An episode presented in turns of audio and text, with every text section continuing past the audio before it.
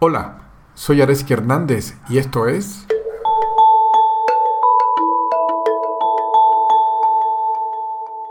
Wu Wei, el arte oriental de no hacer o no actuar explicado a través de una historia.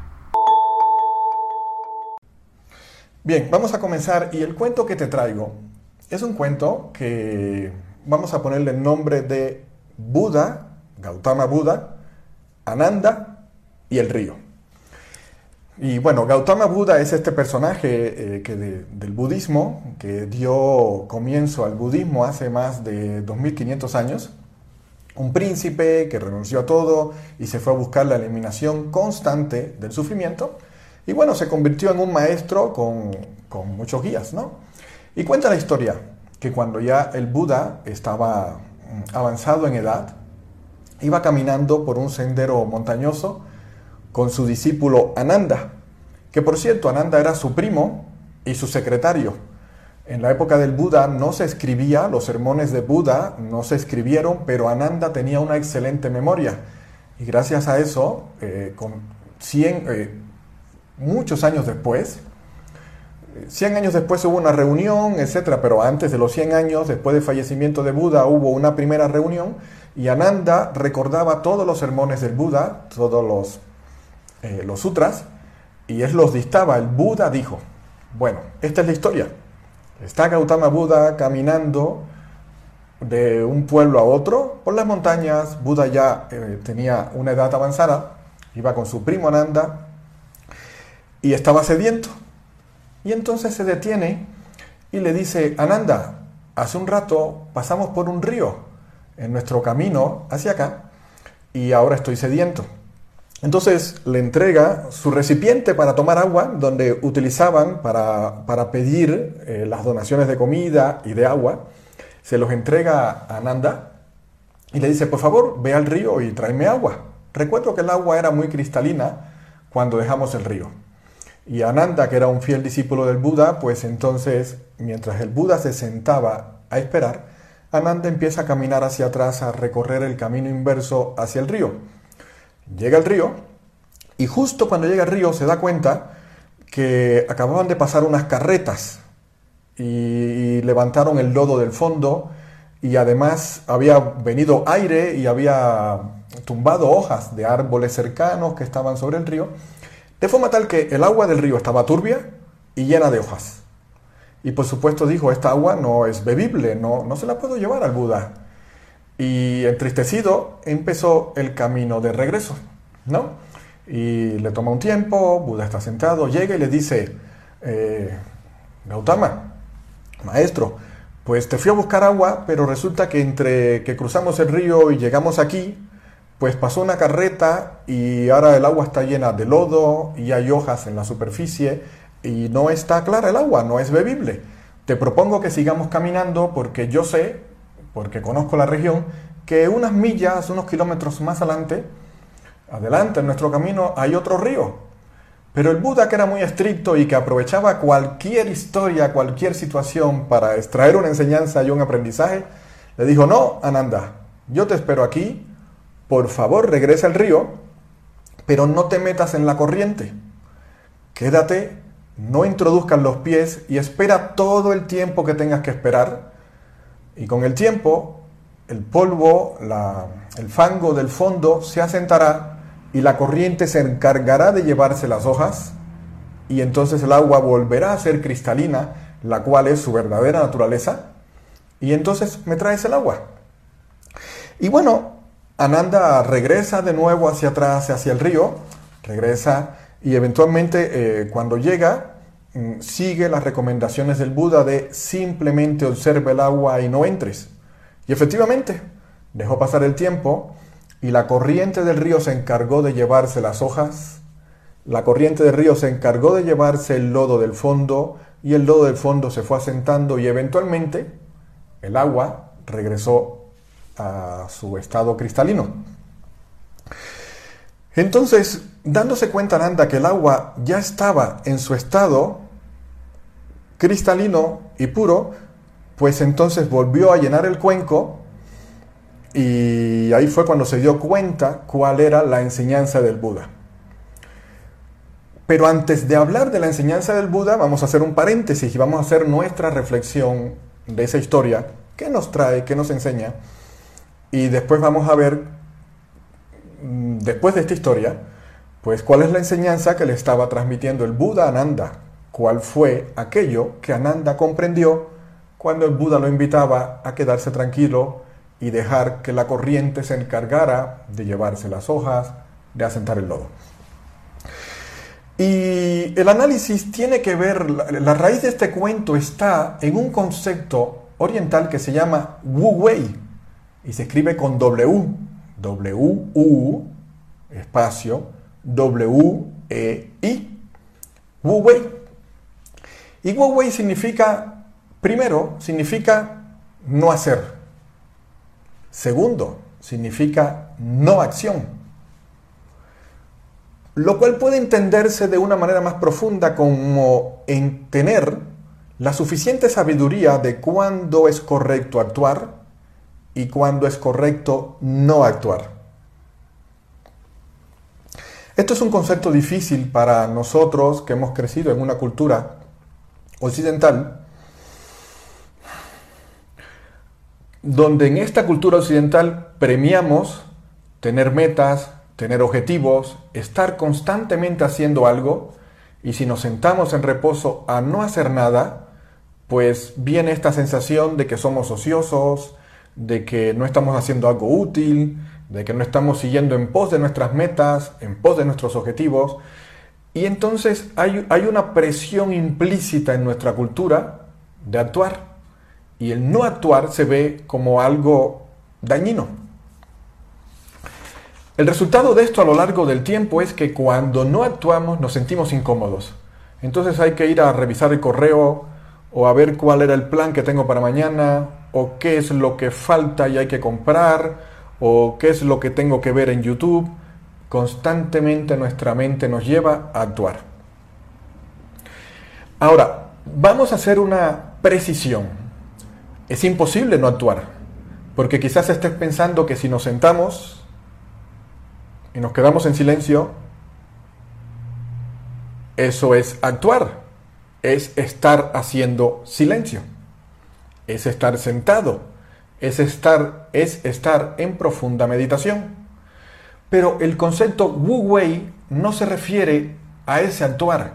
Se refiere al no acción y se refiere a eliminar la acción que está dirigida a un objetivo, a una meta, a una expectativa. Una acción que está orientada a lograr un propósito que yo, mi ego, mi identidad separada, mi pensamiento, ha establecido en el futuro creyendo que es una buena acción. Ese es específicamente a lo que se refiere el concepto de Wu Wei, no actuar, en base a una meta, en base a una expectativa personal, mía, individual. Y he aquí una paradoja. Vamos a regresar a la historia de Ananda. El objetivo de Ananda es llevarle agua limpia y cristalina de regreso al Buda. Y su meta es que el río esté limpio. Pero ahora piensa que, ¿qué pasaría si Ananda dice, yo quiero limpiar el río? Y su acción es entrar, poner los pies en el fondo y con las manos empezar a quitar las hojas y empezar a empujar el lodo hacia el fondo. ¿Cuál sería el resultado? ¿Limpiar las hojas? ¿El agua sería cristalina? Evidentemente no. Solo el hecho de poner los pies en el río vuelve a levantar lodo, vuelve a mover las hojas. Cualquier acción que haga Ananda en pos de limpiar el agua produce el efecto contrario. Y esa es la paradoja. La paradoja es que en ocasiones actuar en la dirección de tus metas, el único resultado posible es alejarte de tus metas. Y Wu Wei se refiere específicamente a tener la suficiente sabiduría para distinguir cuándo es correcto actuar y cuando es correcto no actuar.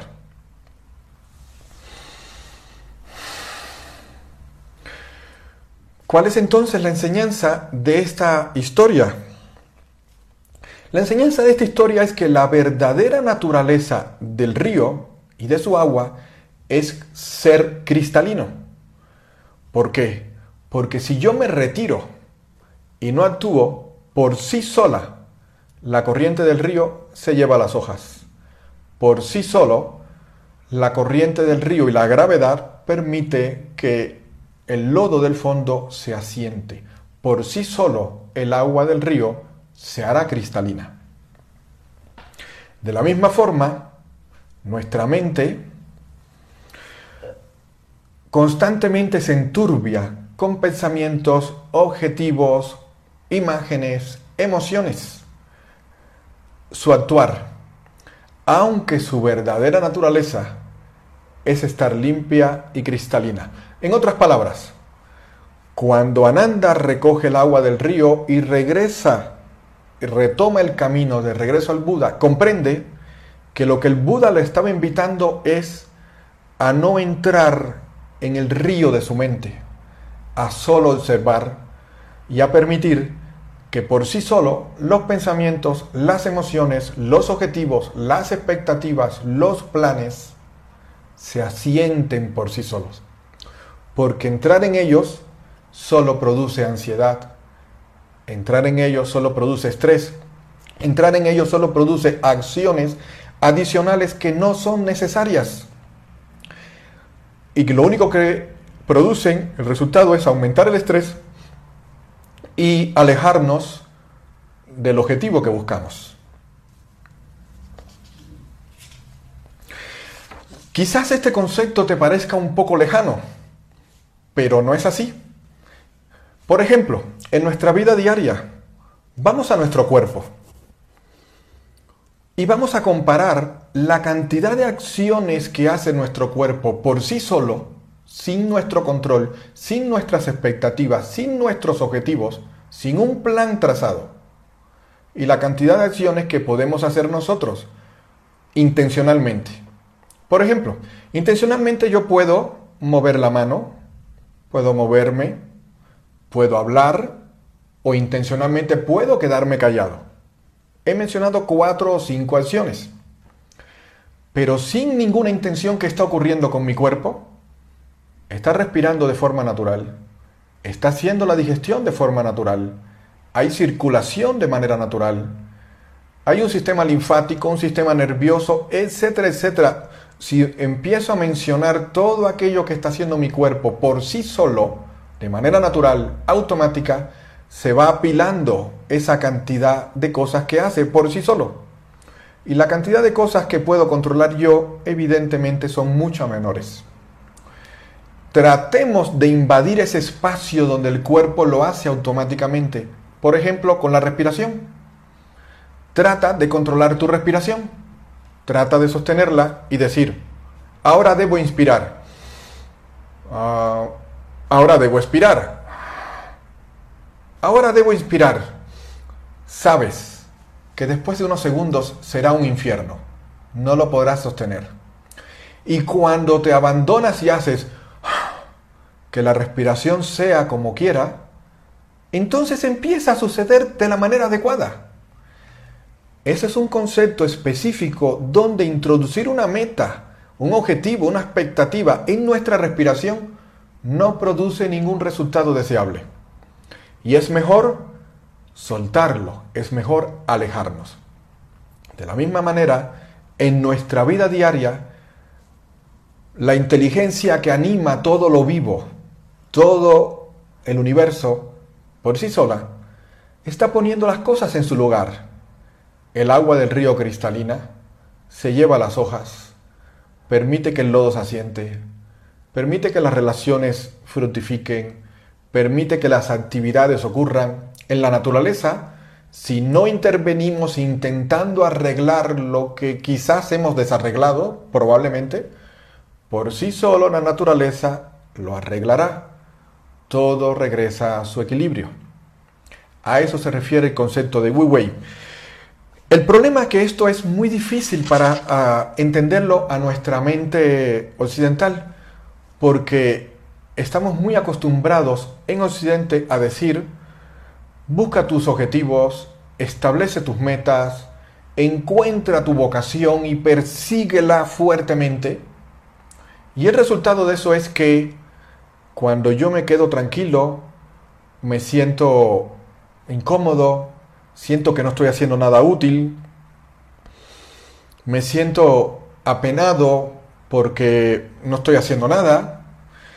Y el resultado de esto es que muchas veces sin querer introducimos un actuar que no hace falta. Hacemos, decimos cosas que no hace falta. Y eso crea un estrés en nuestras relaciones, en nuestra vida, innecesario solo por creer que no hacer nada no está bien. Sin embargo, este concepto de Wu Wei que hoy te traigo te invita a reflexionar que a veces quizás no hacer nada y dejar que el universo se encargue, dejar que la inteligencia que anima todo lo vivo se encargue, o dejar que Dios se encargue, discúlpame si utilizo una terminología religiosa, pero pon la palabra que tú gustes, deja que aquello que es más grande que yo, separado, se haga cargo. Como evidentemente se está haciendo cargo en muchas cosas, con mi cuerpo, con la naturaleza, con la vida. ¿Qué tal si eliminamos esa exagerada importancia de dedicarnos o la exagerada importancia que le damos a las metas, los objetivos, las expectativas, y descansamos de esa necesidad artificial de estar constantemente haciendo algo. ¿Qué tal si no hacemos nada todo el día? ¿Qué tal si dejamos que la inteligencia que anima todo lo vivo ponga las cosas en su lugar? Ese lugar al que le pertenece por naturaleza. ¿Qué tal si dejamos que nuestra respiración por sí sola se apacigüe? ¿Qué tal si dejamos que nuestras emociones y nuestros pensamientos hagan lo que tengan que hacer y regresen al lugar de donde salieron por sí solos?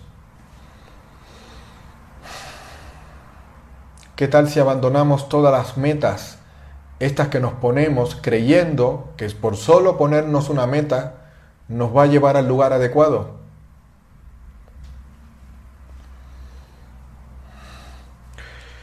¿Qué sucedería si dejamos de medirnos cada uno de nosotros en base a nuestros resultados? Esos resultados que se obtienen a partir de lo que hacemos. ¿Qué tal si soltamos todas esas expectativas de mi misión, de los objetivos, de lo que debo hacer? ¿Qué pasaría si dejo de darle esa importancia a autovalorarme en base a lo que hago? Y comienzo a valorarme en base a quién soy. Eso que somos siempre ha sido, es y será mucho más importante que cualquier cosa que hagamos. Lo que te he traído hoy es una reflexión para darle al no hacer nada el importante lugar que le pertenece y darnos cuenta que constantemente estar haciendo algo, en muchas ocasiones, es contraproductivo, añade estrés innecesario, pone objetivos, metas que no son absolutamente necesarias y que de todas maneras van a ocurrir por sí mismas. Te voy a dejar con una frase de un maestro zen a modo de reflexión es una frase un poco graciosa porque dice que la felicidad, esa que supuestamente obtenemos cuando logramos nuestras metas, supuestamente, porque muchos sabemos que a veces no podemos lograr las metas o cuando la logramos nos quedamos así como, ¿y ahora qué? Esto no era lo que yo pensaba. Entonces este maestro Zen dice, la felicidad pertenece a aquel que solo el parpadear le produce el más alto de los cansancios. Es una frase que dice que la felicidad está justo en aquel lugar donde no hay metas, no hay objetivos, no hay expectativas, no hay esa proyección del yo separado, de que las cosas deben ser a mi manera, en mis tiempos, a mi velocidad, la felicidad pertenece a aquel que solo parpadear le produce el más grande de los cansancios. Y hasta aquí este episodio. Nos encontramos en el siguiente.